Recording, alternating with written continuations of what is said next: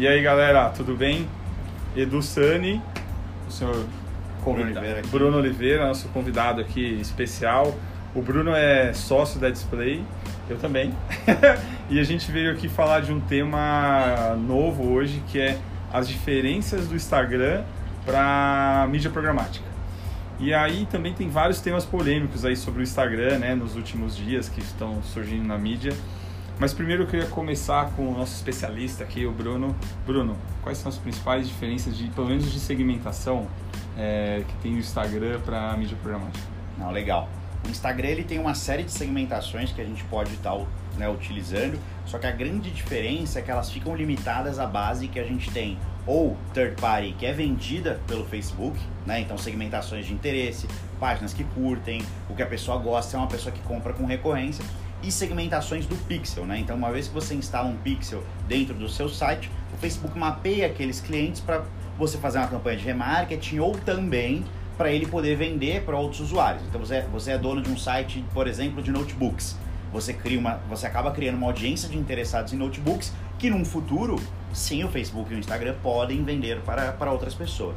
A maior diferença para a mídia programática é que na mídia programática você tem data providers. Então você tem pessoas que estão te fornecendo dados. Você pode comprar dado do Facebook, você pode comprar dado do Google, você pode comprar dado do Serasa, pode comprar dados de uma pessoa que organize dados. Você pode ter uma DMP e aí o seu dado ele não vai aparecer para a plataforma. Então isso evita o que eu falei, por exemplo, de vender o dado que hoje era teu para um concorrente. Hum. Então você tem um refino muito maior de dados que você consegue na mídia programática. E então, por exemplo, é, no, no o Facebook e o Instagram usam a mesma base.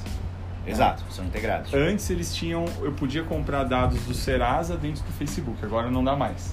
E é, isso é interessante, até um ponto interessante. O Facebook teve muitos problemas de privacidade, né? Eles se envolveram em alguns escândalos. E para mostrar que eles têm uma preocupação que esse vazamento acabe, eles cortaram todos os third parties que coletavam e colocavam dados na plataforma. Então, caras como Serasa, que analisava crédito, cartões de crédito também, putz, eu quero ter clientes que têm cartão Black porque eu tenho uma, uma coisa mais premium. Esses caras foram cortados da ferramenta. Hum. Então, hoje é uma, é uma segmentação que no passado funcionava muito bem, principalmente para ter produtos de alto ticket médio, carro de luxo, embarcação, hotel, viagens caras funcionavam muito bem e hoje estão fora da plataforma. Hoje o único lugar para você fazer com qualidade acaba sendo a programática. Posso, então assim, se eu falar que antes o Facebook e o Instagram, usando dados de, de data providers, ele era mais parecido com a mídia programática, era mais tinha segmentações mais Sim. assertivas. Agora, cortando, a mídia programática é, é o único local que tem esses dados.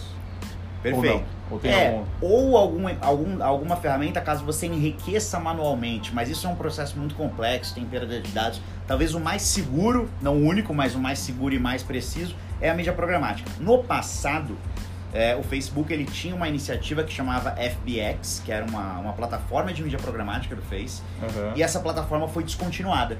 Hum. Então eles vendiam em open marketing, eles vendiam as audiências deles e segmentações no começo da programação. Isso foi descontinuado. Por quê? A gente não sabe.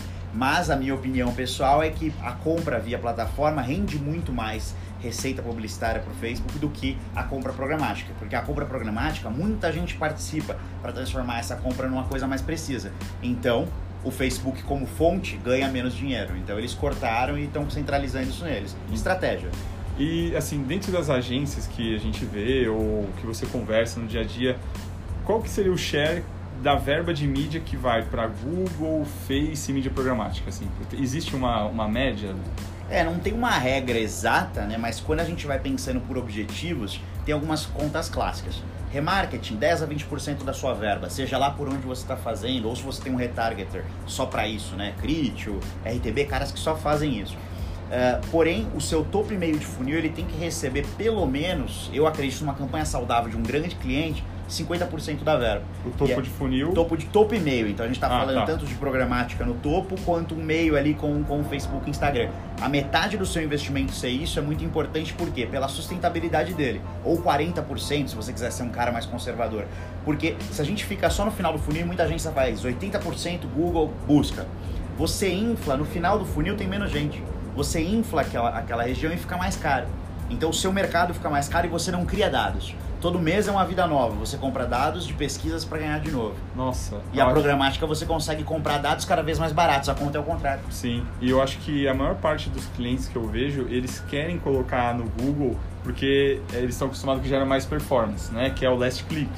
Então eles nunca usam o topo de funil ou o meio de funil. Ou se usam, eles fazem assim, a regra de 20% para o topo e 80% de performance. Exato. E, no, e no melhor, porque eles estão competindo, aumentando o bid só, né? Em mercados de baixa competitividade, essa estratégia dá super certo. Agora, se eu tenho um grande e-commerce, eu trabalho no mercado de carros, essa estratégia dá muito errada. Porque, por exemplo, vamos pegar um mercado de alta competitividade que você conhece bem, imobiliário. Cada dia o custo do lead está mais caro e quando ele pega o custo do lead versus o que ele vende, a conta não fecha. Por Ah. quê? Porque inflou-se a base do funil. Ninguém se preocupou em trabalhar a base, ninguém se trabalhou em criar isso e a programática pode criar isso. Então é importante ter essa sustentabilidade, porque se a gente falar que eu vou ter uma campanha só de Google, por exemplo, no médio e longo prazo é como se eu tivesse falar, eu quero fazer mais gols, então eu vou ter um time só de atacantes. Não funciona. É, bom, vamos voltar pro tema. O tema era as diferenças do Instagram é, e a mídia programática. Aí a gente falou um pouco sobre dados, né, sobre a divisão de share dentro da, dos planos dentro das agências, mas uma polêmica aí. E essa polêmica dos não existir mais likes, né, contagem de likes no, no, no Instagram. Como que você vê isso? É, Isso é bem legal, porque na realidade o que vem acontecendo há um certo tempo, o próprio Facebook cada vez quer menos parecer uma rede social e mais uma plataforma de mídia. Aham. né? Porque é aí que está a grande receita do Facebook, né? Para os acionistas. É uma empresa de capital aberto, ela tem que gerar resultado. Então o que acontece? Quando eles tiram o like do jogo, você quebra um ecossistema. O pessoal falou de blogueiras, desculpa essa galera que foi mais beneficiada com isso, porque o engajamento agora ficou maquiado. É. O que acontece? Porque maquiado porque antes uma, uma blogueira fake tinha lá 100 mil seguidores e só tinha 10 curtidas. Agora ela pode 10 curtidas, mas não aparece, né? Exato, então fica mais difícil de parecer que aquilo é ruim. Então, quando eles, na realidade, eles estão nem aí para isso. O que eles estão preocupados é o seguinte: hoje, um anúncio de Instagram, antigamente, antes de não ter o like, ele tinha quatro pontos que você poderia interagir. Ou seja, 25% desse. apenas 25% dos pontos de interação levavam o usuário de um clique para outro site. Uhum. Programática, o próprio Google. O clique só leva a pessoa para outro lugar. E normalmente a gente quer gerar uma venda e ela vai depois desse clique. Então ele tinha três interações possíveis que não geravam isso. Então ele estava em desvantagem como canal de mídia. Então acho que é, uma, é, um, é um claro movimento do Facebook falando: eu sou menos rede social, eu sou mais plataforma de mídia. Então ele está Hum. tentando se equiparar com as outras plataformas para virar uma plataforma mais competitiva E mais rentável para eles. e mais rentável como plataforma. Imagina, se você tem uma plataforma que vai, tudo bem que a conta não é essa, mas imagina que um quarto das interações possíveis gera um retorno para o anunciante, que ele vê de fato em dinheiro, você está você tá dando aquilo de presente. Por que, que você está tendo aquilo? E isso mata coisas que ainda existem nas agências hoje. O cliente que quer a corrida por likes, campanhas de engajamento que não faz o menor sentido. Pagar Sim. por curtida é que nem eu sentar na Avenida Paulista e dar 10 reais para quem me dá um abraço. Eu vou massagear meu ego, mas não muda nada. Sim. Aí, pra, pra gente finalizar esse, essa, esse webinar, esse webinar não, como que é? A Aline é a nossa cameraman e, e diretora. Esse bate-papo e, e esse podcast que a gente está fazendo ao mesmo tempo, eu ia perguntar uma coisa. Como que a gente pode fazer uma estratégia para usando o Instagram e a mídia programática que elas se complementem? Não, Qual seria a melhor estratégia usando isso? Perfeito. A mídia programática ela tem uma coisa muito legal. Você consegue entregar em vários lugares. Você consegue entregar em todos os sites quase da internet. Você consegue entregar no Spotify. Você consegue entregar em, na TV, na Media, em vários lugares. Mas você não consegue integrar dentro do Facebook e do Instagram. Uhum. Então eles são complementares, eles têm que coexistir. O, a, a, a sugestão e a dica de longo prazo é o que? No seu plano macro, tenha a mídia programática como a responsável por fazer o seu awareness, por fazer a sua conversão assistida, esqueça a click, isso é uma coisa de 10 anos atrás, a sua conversão assistida e o principal, gerar dados para transformar suas campanhas mais baratas e mais precisas. É a mídia programática que vai conseguir, através de uma DMP, através de um parceiro, né, como a Display, que vai juntar seus dados e vai guardar eles para você, vai conseguir fazer que suas campanhas no médio e longo prazo fiquem mais baratas e mais assertivas. Porque hoje, comprando só third party pesquisa, você fica enviesado, por exemplo. Então, por exemplo, tem uma data como a Black Friday, uma data que todo mundo quer o cliente em sete dias. Se eu não preparo meu cluster lá atrás, eu vou pagar uma fortuna no clique e minha conta não vai fechar. A programática, eu consigo me programar até lá. Então, se você fizer uma programática hoje, qualquer impressão que teve visualização, você já está ganhando porque aquele usuário está te alimentando um cluster. Isso você só consegue na programática, só que depois para fazer o empurrão final, o Facebook, o, o Instagram e o Google vão te ajudar pra caramba. Então você tem que ter esse ecossistema muito bem desenhado. Entendi, perfeito. Bom, eu acho que tem muita coisa que a gente pode falar, gente. Vários bate-papos agora que eu vou... Primeiro de vários? É o primeiro de vários. Vou chamar o Bruno aqui toda hora agora. Como eu chamo já a Bia, é, da time de operação, o Paulinho, já chamei o pessoal de BI. O Bruno, ele é responsável por toda a nossa tecnologia, por BI, estratégias. Só que ele sempre estava muito ocupado. E agora eu falei, não, Bruno, agora você vai. Eu peguei ele na hora do almoço. E os próximos ele vai estar aqui nos próximos bate-papos. Gente, obrigado por assistir. Deixa o comentário. É, e o pessoal que está nos ouvindo no podcast, no Spotify, pode também mandar uma mensagem no, no celular que eu sempre respondo as perguntas. Manda no, no telefone é 11 99180 1740. Esse é meu WhatsApp e eu respondo as mensagens e coloco vocês na lista de transmissão de novidades de mídia programática. Beleza? Obrigado, gente. Obrigado. Bruno, valeu pela bate-papo aí. Vamos para os próximos. Tchau, gente. Valeu.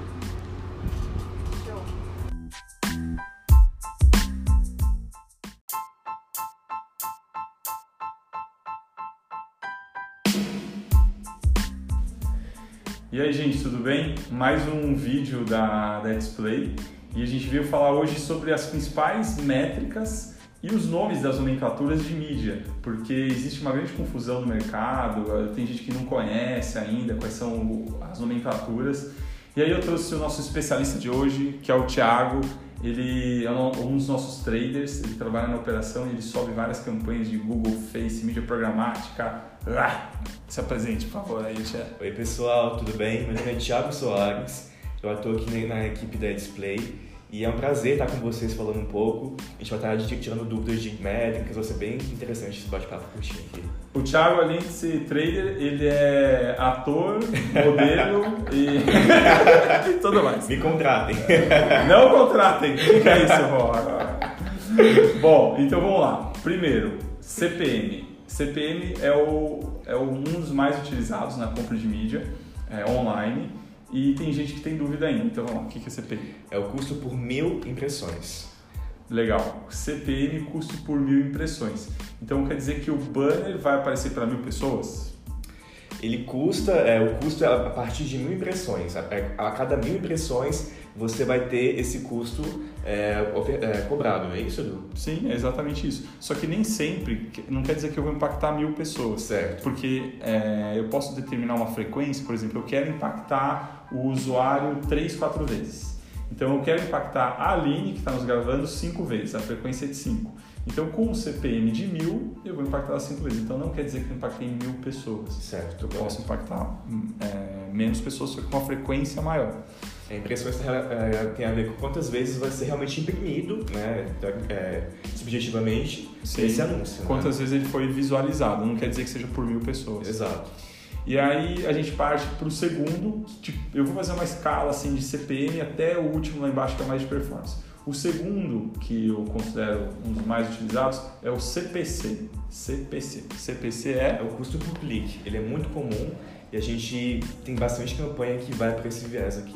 Legal. O, o, custo por clique é pessoas que clicaram no banner, já, já é cobrado o valor da campanha de mídia. Então esse é um dos mais fáceis de entender. Clicou, já, já pagou. Bom, depois do CPC tem o, tem o CPV que é utilizado em duas formas. Sim. Vamos lá, quais são os CPVs? É o custo por visualização, não é isso? Sim. Então você tem é o CPVC e o CPV. O CPV é, ele não tem uma, uma estipulação de conclusão de, de visualização de vídeo e o CPVC ele é, tem que ser 100% do, do, da pessoa visualizando esse vídeo até o final, até o final, não é isso? Exatamente. Então, por exemplo, é, a gente vai se complementando aqui, tá, gente? Então, o, o CPV, o custo por view, então visualizou um vídeo, custo por view, e tem o CP VC, que é o custo por view, pelo view completo. Sim. Legal? Isso no caso de vídeo. Mas quando a gente está analisando visitas no nosso site, o CPV pode ser custo por visita. Então a gente Bacana. pode trabalhar o CPV por view ou por visita, são duas formas, tá? Avançando um pouco, a gente tem o CPL, que é muito utilizado no mercado imobiliário, Uhum. escolas de inglês, é, empresas de locação de carro, enfim. O, li, o que, que é o CPL? É o custo por lead, né? O custo pela aquisição desse lead, né? Quando você converte alguém numa campanha, é, essa pessoa é um lead, é uma pessoa qualificada para estar consumindo o seu produto ou o seu serviço. Então, é esse lead que você vai estar é, é, custeando, né? Co- é, sendo ofertado a, a cobrança. Sendo cobrado. Sendo cobrado, E, exato. a- e aí, para quem não conhece o que é o termo lead, O, te- o termo lead é uma, uma pessoa, né? Igual eu falei, qualificada, né? É uma conversão. Sim, sim. Ó, vou explicar de uma outra maneira para quem ainda não entendeu. Certo. É, o lead é quando a pessoa preenche um cadastro. Então, por exemplo, o Thiago, ele quer fazer um curso de piloto de avião. É o sonho dele ser piloto de avião antes de... Mas ele vai ficar na display, tá? Aí, na horas vagas, ele vai ser piloto de avião. Então, ele entrou no site e colocou nome, e-mail e telefone. E deu o enviar. Isso é um lead. Então, o cadastro é um lead. O lead é um, é um termo que a gente usa muito no mercado em publicitário. Beleza, então CPL, custo por lead. Quanto custou o lead? Ah, o lead para o mercado imobiliário custa entre 80 e 200 reais, depende do, do valor do empreendimento, né? Sim. O custo para um curso de inglês, às vezes o custo do lead é de 30 reais, então varia muito de mercado para mercado. Então esse é o CPL. O próximo que a gente vai falar, eu estou falando que tem uma máquina, gente. O próximo que a gente vai falar é o CPA. CPA. Custo por aquisição, não é isso? Boa, exatamente, custo por aquisição. Aquisição é o seguinte: é, eu tenho um e-commerce, negociei com um veículo o CPA, o custo por aquisição. Toda vez que me vender um produto, a gente vai, eu- esse veículo né, vai me cobrar um custo fixo, ó, 30 reais. Toda vez que eu te vender um produto, eu te cobro 30 reais. Legal, custo por aquisição. E no final também eu posso fazer o, o meu custo por aquisição interno. Ah, eu tenho uma loja e tenho, ga- compro toda a mídia em CPM. Eu vou lá e pago por mil impressões. E no final eu consigo fazer a conta. Quanto está me custando o, o meu CPA? Qual é o custo por aquisição de um, de um, de um produto? né? Sim, Então eu consigo fazer esse. E tem mais dois ainda. Vamos lá, esses são as pegadinhas, né? Que Ah, a é gente pegadinha, tava, a gente estava conversando antes. Esse todo mundo já deve ter ouvido falar, o CPI. Sabe o que é o CPI? Esse aí a gente conhece por outras coisas na, na, na- na mídia aí, né? Na É. nossa política, mas não é uma métrica. CPI, custo por instalação de aplicativo, não é isso? Exatamente. CPI. Então, assim, a gente faz uma campanha de install, para instalar aplicativo. Você que tem um aplicativo e quer fazer uma campanha, a gente faz. A Display trabalha com campanhas por CPI. Então, a gente só cobra quando o aplicativo é instalado. Fácil assim, CPI. Bacana. Tem mais algum? Tem o C- CPS, CPS. CPS. é o custo por sale. Exatamente. Fala como quer falar que eu falo. Pode lá porque você entende um pouquinho melhor. Eu não- esse, esse aí eu conheci há pouco tempo. Tá. O custo por sale é o seguinte: normalmente quem utiliza o custo por sale são os marketplaces. Então, é, eles cobram uma porcentagem do valor da venda. Então, um marketplace pode cobrar de 8, 10, 11, 12 até 15% do valor da venda. Então, é, eu quero vender minha bicicleta e eu tenho uma loja de bicicleta e coloco todos para vender no Extra ou num outro marketplace. Eles vão cobrar 15%, 10% do valor da venda. Isso a gente chama de CPS, custo por sale. Então acho que a gente passou desde CPM, que é o por impressões, CPC, CPD. Ah, faltou um, CPD. CPD, esse. Eita. Tá vendo? Ó, essa peguei o Thiago. Me C- pegou. CPD é custo por disparo. Então, assim, quando a gente contrata e-mail marketing, é, SMS, WhatsApp marketing, que são. Ah, peraí. Ah, não, tá gravando aqui ainda, eu não vou parar. Putz, memória cheia. Então, mas para quem tá ouvindo, para quem nos está ouvindo no podcast, Sim, exato. Então, o CPD é o custo por disparo. Então, a gente usa no, no SMS, no e-mail marketing e também no e-mail e no WhatsApp. WhatsApp É, então, a gente usa nesses três formatos. Gente, se vocês tiverem dúvidas ou quiserem entrar na nossa lista de transmissão, a gente tem uma lista de transmissão que passa novas mensagens para novidades de mídia programática. Vocês podem perguntar para o Thiago, para o time da Display, para mim. você pode mandar um SMS, um SMS não, SMS é muito das antigas, né? você pode mandar um WhatsApp para mim no 11 99180 1740. Aí eu te respondo no WhatsApp, te coloco na lista de transmissão e te mando novidades aí de mídia programática. Tá bom? Eu espero que vocês tenham gostado desse episódio. Sigam a Display nas redes sociais. E o Thiago tá no Instagram como. I am Thiago Soares. Ah, nossa! É muito, é muito internacional. I am Thiago Soares. Sigam ele lá. Obrigado, Valeu, galera. gente. Muito obrigado. Valeu, até a próxima.